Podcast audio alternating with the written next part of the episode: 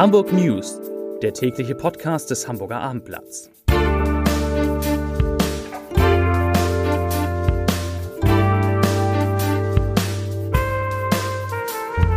Hallo, moin, moin und herzlich willkommen.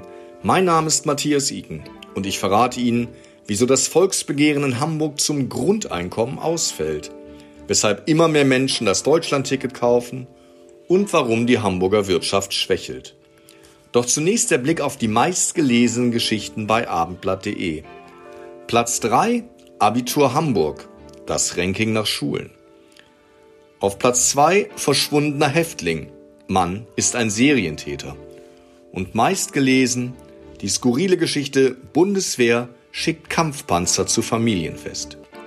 Und hier die Nachrichten des Tages. Das Hamburger Volksbegehren Hamburg soll Grundeinkommen testen ist nicht zulässig. Dieses Urteil verkündete das Verfassungsgericht am Mittwochvormittag. In 19 Seiten führten die Richter detailreich aus, wie sie zu ihrer Beurteilung gekommen sind. Sie bemängeln im Wesentlichen, dass der Gesetzesentwurf der Initiative nicht den Anforderungen genüge, die sich zum Schutz der Freiheit der Stimmberechtigten aus dem Demokratieprinzip ergeben. Das Urteil des Gerichts sei einstimmig gefallen, sagte Gerichtspräsidentin Birgit Vosskühler. Die Initiatoren des Volksbegehrens erwägen nun, auf Basis eines überarbeiteten Gesetzentwurfs eine neue Volksinitiative zu starten. Das 49-Euro-Ticket läuft weiter, salopp gesagt, wie geschnitten Brot. Seit Anfang Juni sind im HVV-Gebiet noch einmal mehr als 50.000 Monatstickets verkauft worden. Insgesamt sind es jetzt 764.000 Deutschland-Tickets, darunter 263.000 Jobtickets und 90.000 Schülertickets. Inklusive weiterer Abos hat der HVV jetzt 960.000 Abonnenten. Das sind 22 Prozent mehr als auf dem bisherigen Höchststand vor Corona.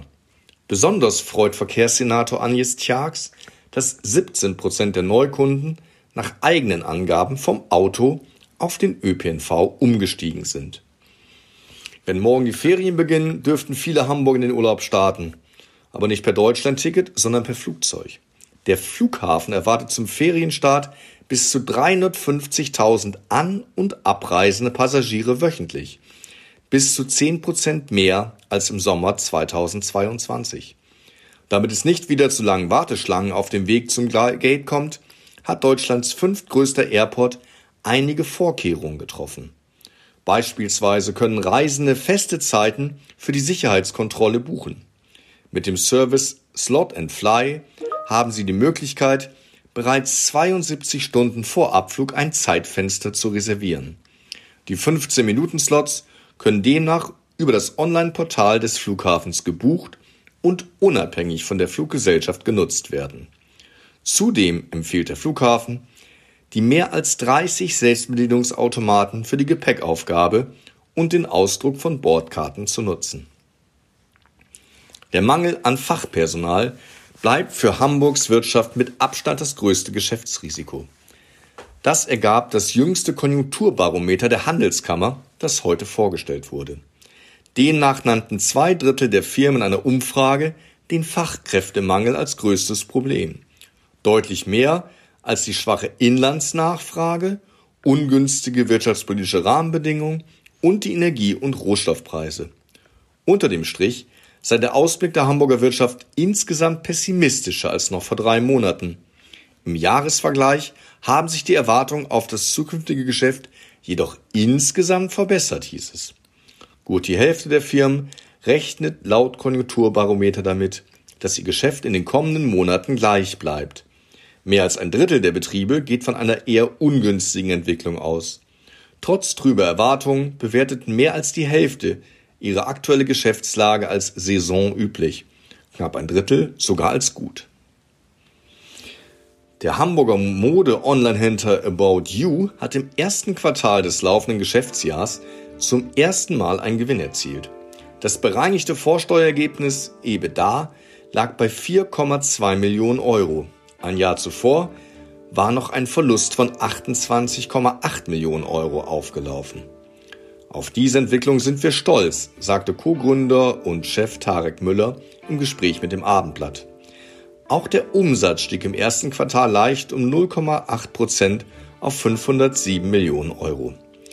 Wir haben uns in einem sehr schwierigen Umfeld mit hohen Inflationsraten und einer starken Kaufzurückhaltung erfolgreich behauptet, so Müller weiter. Ein Grund für das Erreichen der Gewinnschwelle? Die Kosten konnten deutlich eingedämmt werden.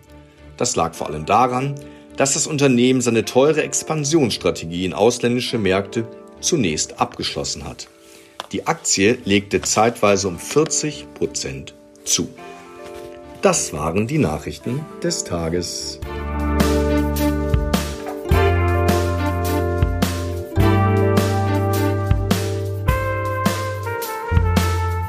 Weitere Podcasts vom Hamburger Abendblatt finden Sie auf abendblatt.de slash podcast.